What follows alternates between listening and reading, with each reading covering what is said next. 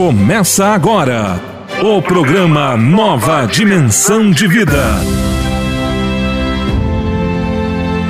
Apresentação: Pastor Idecaso Takayama.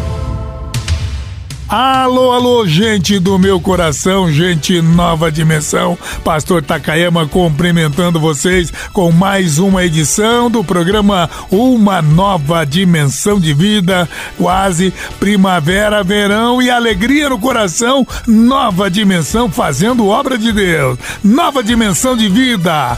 E mais curtinho agora, mas com alegria no coração, trazendo a mensagem todos os dias. Programa, programa, programa Uma Nova nova dimensão de vida. Uma nova dimensão de vida. Conheça mais sobre o ministério do pastor Takayama. Seja você também um evangelista. Compartilhe a palavra de Deus. Acesse www.pastortakayama.com.br. Pastor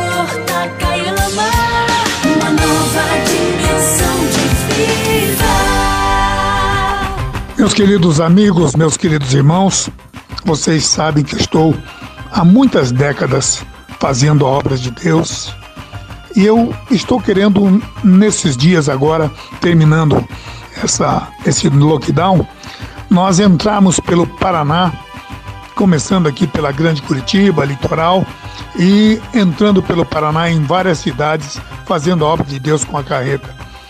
Como, é claro, vai precisar de investimento, eu pediria a ajuda daqueles que amam o trabalho da evangelização. Será para financiar o combustível, a viagem, os cantores que nós vamos levar, para nós fazermos um trabalho que glorifique o nome do Senhor. Vocês sabem que a carreta está bastante estragada, precisamos consertar algumas partes, alguns amplificadores que queimaram, o caminhão precisa de arrumação, mas nós vamos entrar por este Paraná pregando a palavra de Deus. Preciso muito do seu apoio, meu irmão. Se você entende que este é um trabalho de Deus, ore ao Senhor e ajude-nos para nós prosseguirmos nesta jornada. É o pedido do pastor Takayama. Então, a conta da Cristo Vive de Evangelismo é agência 1525 e a conta corrente é o 3707-0. Alguém poderá dizer, mas pastor, eu não posso porque eu trabalho. E, mas você pode fazer uma transferência da tua. Da, da, é só ligar, olha, quero fazer uma transferência para Cristo Vive de Evangelismo conta com. Se você tem um outro banco onde você tem conta, você poderá então fazer uma transferência. E claro, para transferência vai precisar do CNPJ da Cristo Vive. Então, o CNPJ da Cristo Vive é isso para quem vai fazer uma transferência. A CNPJ é 09 131 313 0001 traço 53, repetindo porque é um número bastante comprido. 09 ponto 131 ponto 313.0001 traço 53. Esse 001 é, é colocar como se fosse mil ao contrário, né? O 0001 traço 53, tá bom, meus irmãos? É o CNPJ, mas não esqueça, o número da conta é o 3707 traço 0. Fazendo isso, você estará ajudando a gente a ir mais adiante. Eu peço aos irmãos me ajudarem, eu preciso da ajuda dos irmãos. Vocês sabem que eu jamais pediria aqui se eu não tivesse necessitando, fazendo obra de Deus. Muito obrigado a todos aqueles que estão entendendo isso e muito obrigado a vocês que estão nos ajudando. Pastor Takayama está apresentando uma nova dimensão de vida.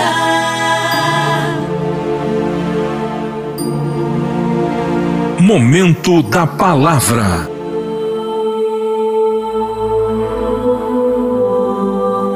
E disse Jesus: Ide por todo o mundo e pregai o Evangelho a toda criatura.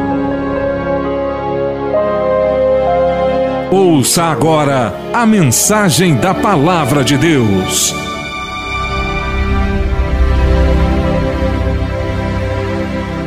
Amigos, irmãos, muitas vezes nós ouvimos uma mensagem na igreja, ouvimos uma mensagem no rádio ou na televisão, numa cruzada, e aí ficamos pensando, né? Por que é que alguns são mais usados ou são usados e outros parecem que não? Bom, meus amigos, o fato é, a resposta está em Mateus 13. Todo o capítulo é, seria interessante as pessoas leem, se bem que hoje nós vamos partir para uma outra área. Quero falar exatamente desse chamado. A Bíblia diz que a terra, a semente caiu em várias partes. Uma parte caiu em solo praguejado. O que, que é solo praguejado? É uma terra. Terra, irmãos, é boa em qualquer lugar. Mas o problema não é a terra boa. A terra boa tem em todo lugar. O problema são as misturas ou as circunstâncias. Como, por exemplo, em Mateus 13, Jesus diz que a, a semente caiu numa terra, o solo era bom, mas estava cheio de pragas. Caiu em quatro lugares, entre pragas, o que, que é pragas? Ervas daninhas nativas, ervas que estavam, já eram do lugar. E erva daninha nativa, meu irmão, é, é muito mais forte do que uma semente que vem de fora. Ah. Segundo, a outra caiu a, a, em, em, terras, mas era pouca terra porque tinha muitas pedras embaixo. É, tinha pouca terra em cima, muitas pedras embaixo. E na Palestina é preciso explicar: existe uma camada, logo em muitas regiões, uma camada de pedra calcário logo abaixo da terra, a terra que vem através do vento soprado, mas ela é, é, pouca camada, é uma terra boa, qualquer terra é boa, meus amigos, mas infelizmente tem muita pedra embaixo, então a terra é boa, mas a, a semente cai e a raiz não consegue penetrar, só tem pouca, aliás, cresce exuberante mais rápida do que as outras, mas a raiz não consegue penetrar daquela semente, daquela planta, e vem o sol e aí pronto a planta morre porque ela não conseguiu cravar as suas raízes em solo mais profundo por causa dos pedregais. E a outra aparentemente semelhante são aquelas terras à beira do caminho. É terra boa demais, mas por estar à beira do caminho, é terra muito pisoteada, compactada, fica endurecida. E aí, meu irmão, a semente cai ali, não chega nem a entrar. Do, entre os pedregais a, terra, a, a semente até entra, porque tem uma camada de terra, mas em solo à beira do caminho, meu irmão, é as terra que nem entra porque ela foi pisoteada. Essa é a diferença. Né? É quase semelhante, mas nesse caso a semente não chega nem a entrar e a que sobra, a semente cai em cima de uma terra pisoteada. Né? Eu diria, em outras palavras, uma terra calejada. O que, que é A pessoa a semente cai ali, mas não entra, porque a, a terra é endurecida. Acho que os irmãos já estão entendendo as, as metáforas, as comparações nesta parábola linda que Jesus traz. Mas a Bíblia diz que em Mateus 13, verso 8, que uma parte caiu numa terra que não tinha nada disso toda a terra, até aquela que está entre pragas, ou entre os pedregais, ou a terra beira, todas elas são terra boa, mas o problema aqui estão nas circunstâncias ou nas situações aí que nós vemos aí. Mas uma parte caiu em terra boa, e aí vem a questão e a resposta para aqueles que estão perguntando por que é que alguns são usados e outros não. Eu diria, porque alguns têm corações receptivos, e eu já vou ler, e é aqui o assunto que eu quero trazer hoje: um ter um coração receptivo. Estou falando isso porque eu sei que através desta mensagem Deus está profetizando para uma geração de rapazes e moças, homens e mulheres que podem se tornar discípulos de, do Senhor agora. Quando essa semente encontra um coração receptivo, ela produz, segundo Mateus 8, seja uma semente produz outras 100 pessoas, outras 60, outras 30, é o que a palavra de Deus fala. Então, meus irmãos, eu, eu sempre digo aqui que a única razão da igreja estar aqui na terra é adorar a Deus e evangelizar. Hoje vamos entrar mais a fundo nessa questão do evangelizar, porque evangelizar também tem uma, um desdobramento. Eu posso evangelizar, mas se eu fizer discípulos para que eles evangelizem, o, o resultado é muito maior, é um para cem. Então, evangelizar e fazer discípulos é o dever da igreja, porque infelizmente tem gente por aí que está pensando que igreja é cabide de emprego, meu Deus do céu.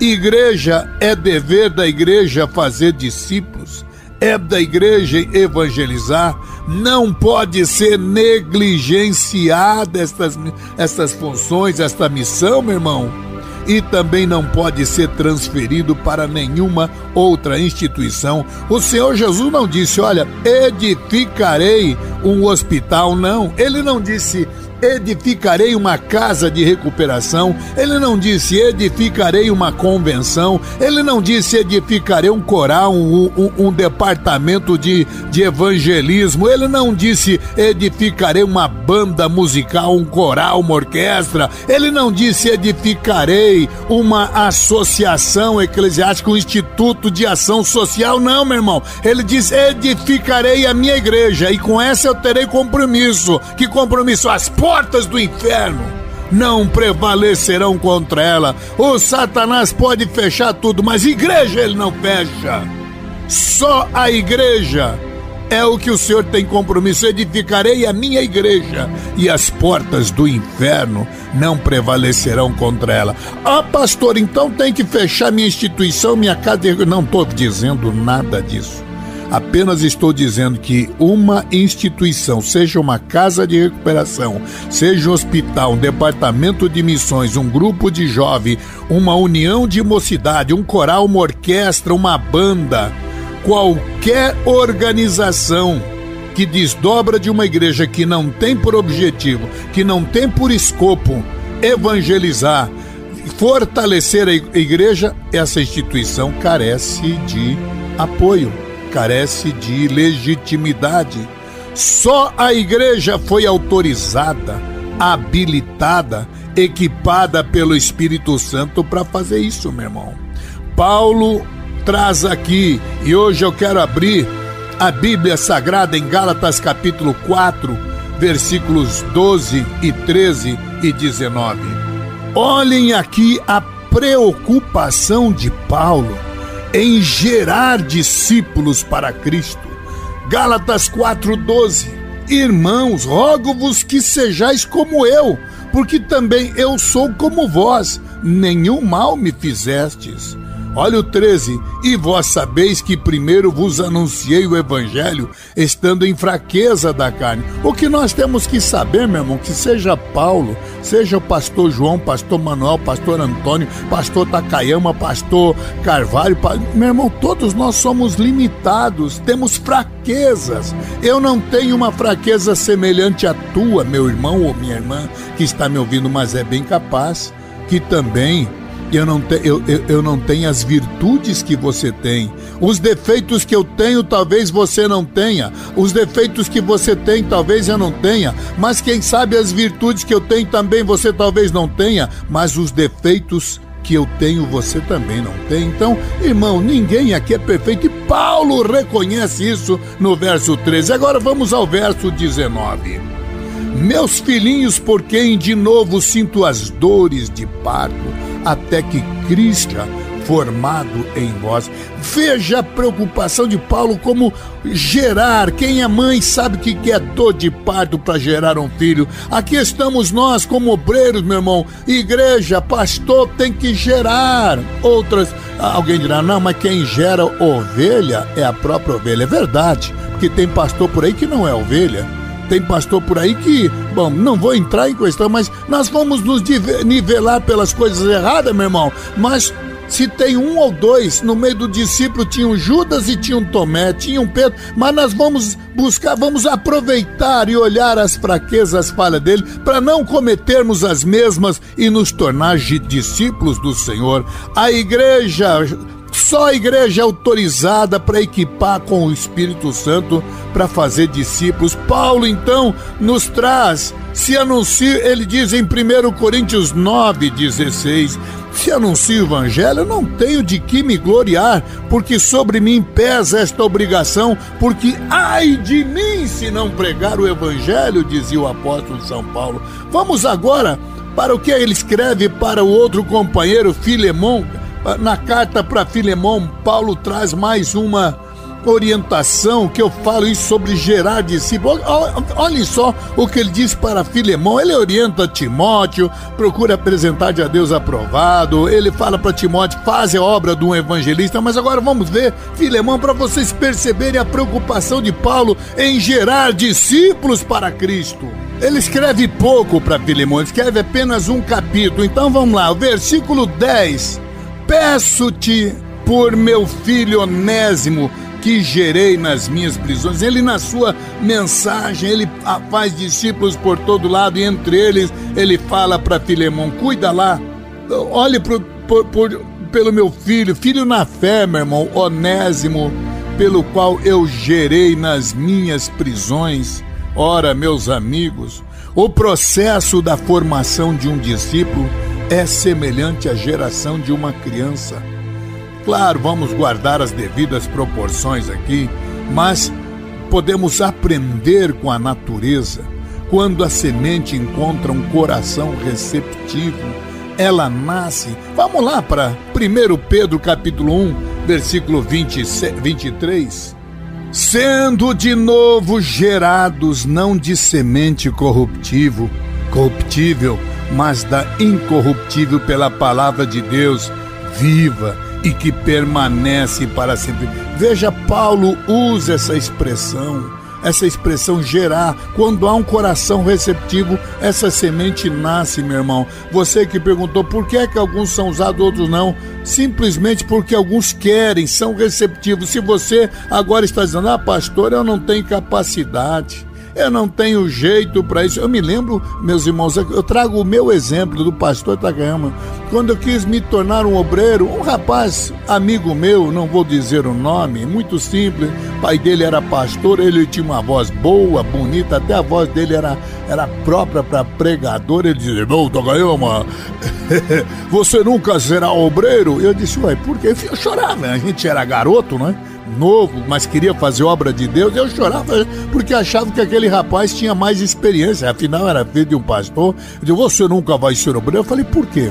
Naquela época, meus irmãos, obreiro para ganhar alguma oferta tinha que ter aparência, vamos dizer, eu não digo né, de mendigo, mas é, tinha que ter uma aparência muito simples, senão não ganhava oferta. Os irmãos iam dar oferta para quem se vestia bem.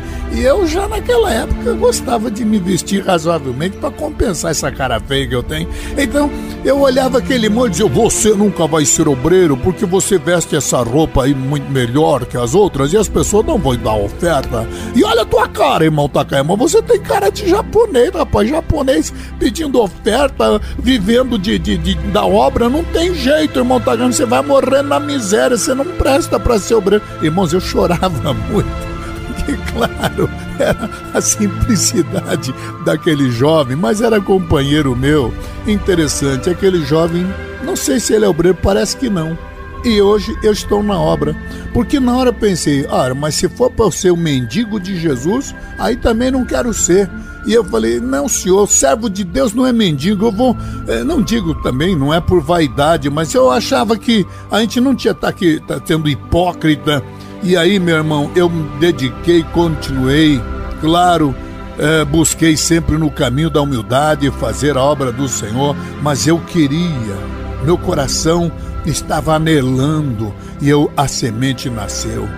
A nova vida que surge em qualquer um de nós, meu irmão, quando a gente gera discípulos para Cristo, numa terra boa onde pode alguns vão produzir cem, mil, dez mil, sessenta mil, sessenta, trinta. Ora, meu irmão, não importa se você gerar uma vida, a Bíblia diz que uma vida vale mais do que o mundo inteiro. A nova vida que surge, esse novo obreiro, esse coração receptivo necessita de ajuda, necessita de cuidados, porque tem gente que é, diz aquela música do soldado ferido, né? Que camarada tá ferido, camarada acaba de matar de vez, né? Então a nova vida que surge necessita de cuidados para que essa vida cresça, para que esse obreiro se desenvolva e produza muito, mas muito para Deus. Por isso, meus irmãos, deixo aqui a palavra a você. Seja o discipulador que o Senhor deseja usar. Evangelizar e fazer discípulos é o dever da igreja. E eu quero aqui deixar esta palavra de orientação quando Paulo diz aqui em Gálatas capítulo 4: Meus filhos, por quem de novo sofro as dores de parto. Eu, eu quero, antes de tudo, meu irmão, deixar a palavra-chave para a igreja, para as mães, para os pastores, presbíteros. Acompanhe os novos convertidos. Acompanhe esta geração, muitas vezes jovem. Vocês tem músicas aqui, meus irmãos, que eu realmente Takayama, eu, tô, eu, eu não consigo aceitar. Mas sabe por que, que eu seguro essas músicas? É porque eu sei que isso vai segurar o jovem. E lá na frente esse menino pode ser uma bênção para Deus. Porque infelizmente Satanás está tentando fazer tudo para segurar essa nova geração, porque ele sabe que é desses jovens que ele pode fazer os seus discípulos discípulos do inferno, mas também são estes mesmos jovens. Se o Satanás quer essa, esses jovens para vaso de desonra, Deus quer para vaso de honra e o que nós devemos fazer é acompanhar, ajudar, promover. Ah, meus irmãos, dar o apoio moral é decisivo para a permanência desses moços, desses novos convertidos convertidos na igreja, e aí, aí é que vem as dores de parto, dores como dores de parto. Meus filhos, por quem de novo eu vos gerei, mas por quem de novo sofro as dores de parto? A geração requer dores, meu irmão. Gerar um filho na obra é semelhante, assim como uma mãe sabe o que é gerar um filho no princípio, mas também na obra a formação de um discípulo não é fácil. Eu já experimentei dezenas, meus irmãos. Claro que quando a pessoa percebe que ela tem vocação para ser um obreiro numa outra área, porque é muito diferente ser um discípulo é um evangelista e ser um pastor. O pastor tem que ter uma paciência incrível, o evangelista não tem tanta paciência e nem pode ter. Ele não pode errar, não pode nem ficar doente, porque se os irmãos marcam um evento, ele tem que estar lá, meu amado irmão. E em todo esse meio século de atividade, meus irmãos, eu posso dizer, eu conto nos dedos de uma das mãos as vezes que eu falei. Uma vez falei porque daqui até o aeroporto, na Avenida das Torres, entrou água no meu veículo, não podia largar no meio da avenida e tive que encostar, achar um lugar para poder ir até o aeroporto. Naquele tempo era rádio, como é que era? Carburador. Então entrou água ali, não era distribuidor, né? E ali não tinha jeito, não são como os carros carros mais modernos. Na outra vez é porque um avião que eu estava pegou pane, pegou, estourou o motor, pegou fogo. Então tive que ficar na cidade e não pude ir no outro onde estava marcado. E numa outra vez, eu conto nos dedos, meu irmão. A outra vez foi porque eh, eu estava, eu estava com cachumba. Sabe o que é cachumba? É, é, os irmãos lá do Nordeste diz papeira, peguei isso lá hum, próximo a uma das ilhas em Belém do Pará. Meu amado irmão, e algumas vezes mesmo doente eu vou para o pessoal ver que eu não estou sendo, eh, vamos dizer, irresponsável. Eu apenas estou dizendo para eles, olha, eu não estou podendo pregar porque eu estou doente, mas estou aqui, meu amado irmão, dou uma palavra, porque alguns irmãos coloca a confiança tanto na gente que se a gente aparecer já tá bom, meu irmão, para o obreiro não ficar envergonhado ou coisa dessa natureza. E uma última vez agora foi por causa da idade, meus irmãos. Eu falei porque pensei que era no horário, mas aí quando fui ver era no outro aí. O irmão Osmar sabe muito bem disso. Então, meus irmãos, o que eu quero dizer que nós temos que fazer discípulos. É muito importante a gente observar qualquer, todos os procedimentos para gerar um discípulo sadio, meu querido irmão, um homem comprometido na sua vida, na sua dignidade, no seu horário, no seu comportamento, nas suas atividades, no seu andar. E assim, meu amado irmão, Assim como uma criança sabe que no início não pode comer carne pesada, como manjava credes e dizia Paulo. Então tem o tempo adequado, tem a nutrição balanceada, tem o lugar onde ele é cuidado, o acompanhamento, o estímulo, a proteção, que eu diria a intercessão, meu irmão. Assim é o obreiro nascido. A reação de um recém-nascido depende de um elemento só tanto na vida espiritual quanto na vida material, tanto na vida do exemplo de uma criança que nasce, a um exemplo de um obreiro que nasce, meu irmão.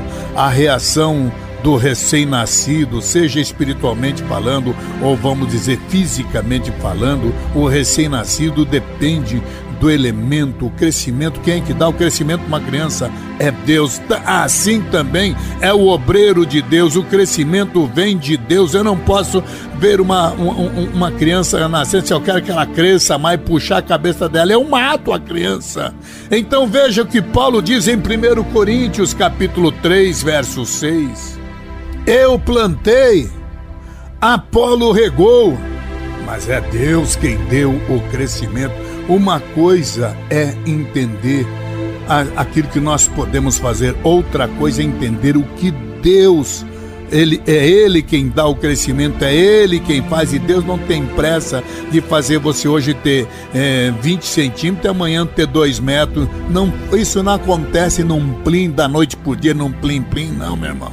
Tudo isso tem o tempo da paciência, do ensino sistemático de Deus na tua vida e eu trago isso também para o jovem obreiro. Existe um tempo, um ensino sistemático da palavra.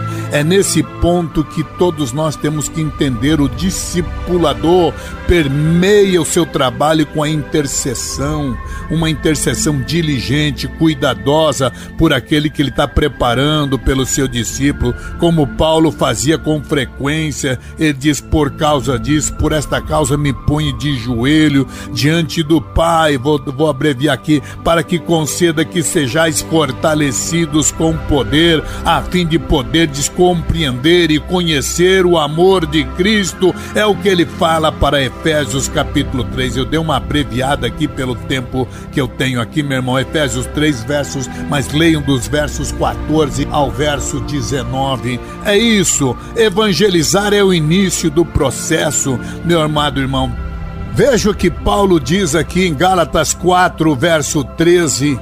E vós sabeis que primeiro vos anunciei o evangelho, estando em fraqueza da carne. Ele sabia que evangelizar, a evangelização é o início de um processo. Se não tiver acompanhamento, meu querido irmão, todo o trabalho será em vão.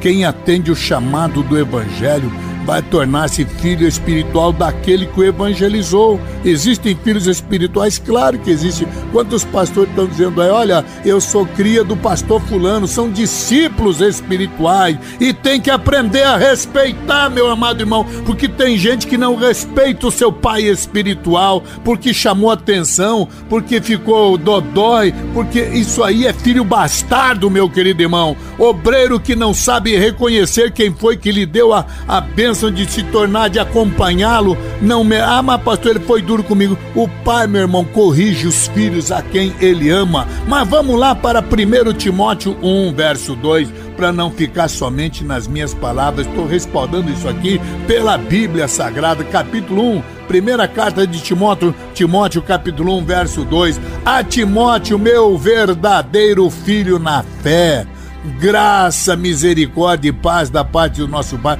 Irmão, é, aqui está. Timóteo era filho na fé, foi Paulo que gerou, e com dores de parto, meu querido amigo, meu querido irmão.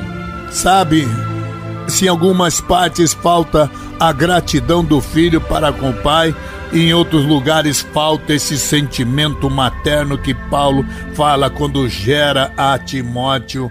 Meu Deus, ele fala com muita alegria: Timóteo, meu verdadeiro filho na fé. Então, meus queridos irmãos, a gente olha no exemplo de uma mãe de um pai, uma mãe não, não desiste por nada ao filho, o filho que ama.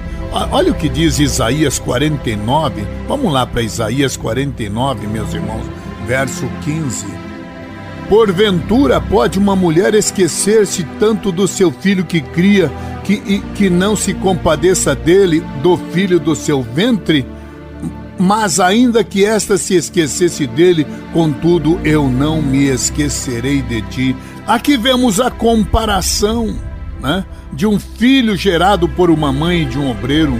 Toda a energia empreendida no discipulado, ela visa exatamente, fundamentalmente, a formação do caráter de Cristo no novo convertido. Irmãos, nós estamos gerando filhos para fazerem obra de Deus, para continuarem a obra. Paulo emprega essa palavra formado. No grego é morfote, do, do verbo morfo, que significa formar, tomar forma, ser formado. A forma, nesse caso, não tem nada a ver, meu amado irmão, com aparência física, não é isso. Tá? Se bem que Ah, ah, ah, tem gente que já está até distribuindo moda, e é interessante que os discípulos desse camarada, se ele usa suspensório, o, o filho também vai usar suspensório. Se ele parte o cabelo do lado, o outro vai partir o cabelo do lado. Se ele deixa o cabelo comprido, o outro vai usar cabelo comprido. Se usa sapato todo enfeitado, o outro também vai usar. Bom, mas aqui a Bíblia não está falando de ser, ser parecido na aparência física, não, mas é na referência ao caráter que precisa ser moldado no, no modelo de Cristo, meu querido irmão. Paulo aconselhava aqueles que ele discipulava, ele dizia em 1 Coríntios 11: Um sede meus imitadores, como também sou de Cristo. Ah, veja o verso 12 ainda, ele diz: Olha, sede qual, tal qual eu sou. Então, meu amado irmão, Todos nós, como discipuladores, devemos ser exemplo, exemplo prático para, para aqueles que vão se espelhar na gente.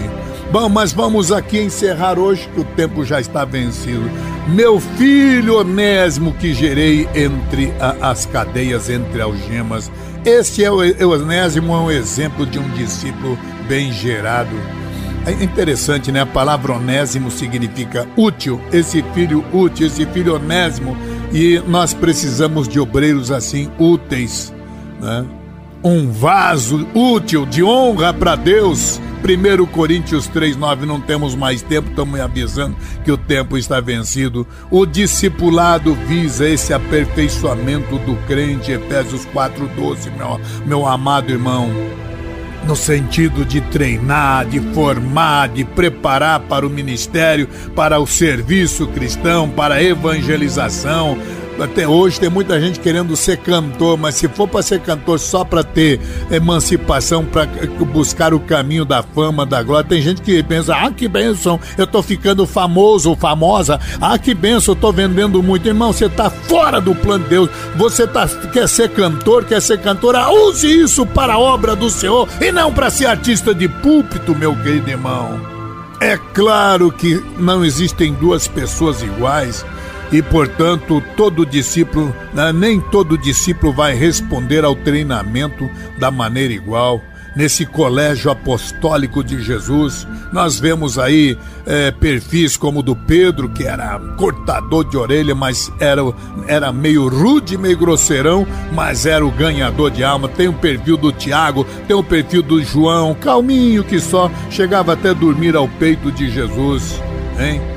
Quer um exemplo no Antigo Testamento, meu irmão? Eliseu foi discípulo de Elias.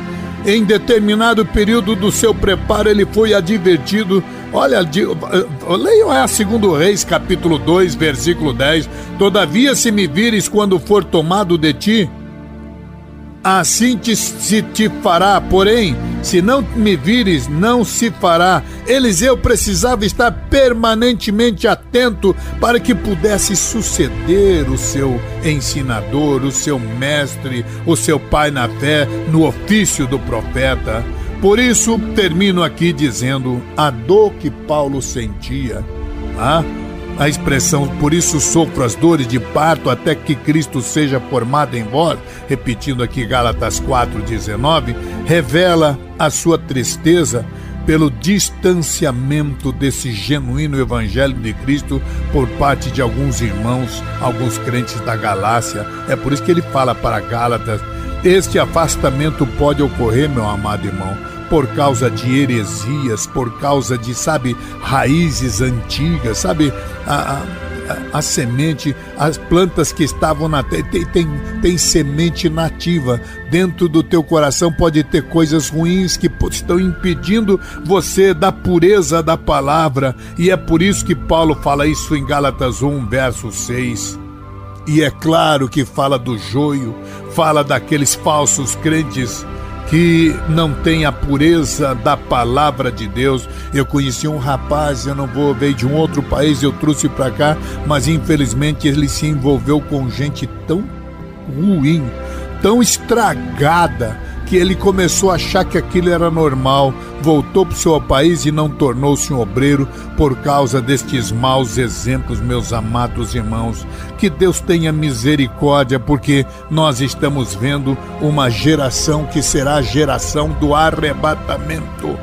O que for feito no começo da vida cristã vai garantir a segurança na continuidade da fé. E eu encerro aqui com Provérbios 22, verso 6.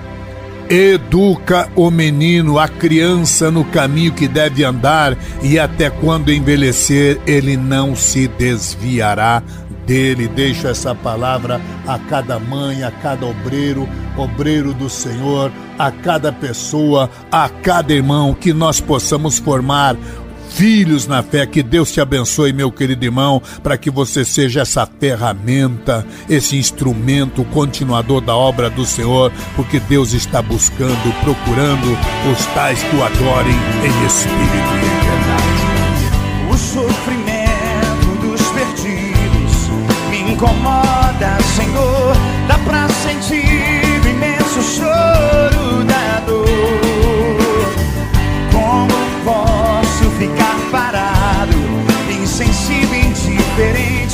Pois cada perdida é parte minha é minha gente. Chega, eu não posso vacilar, eu não posso fracassar.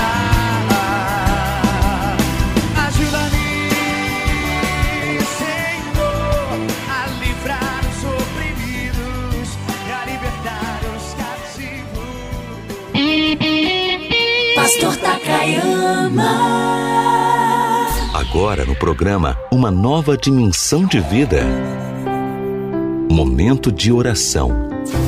Com o pastor Takayama.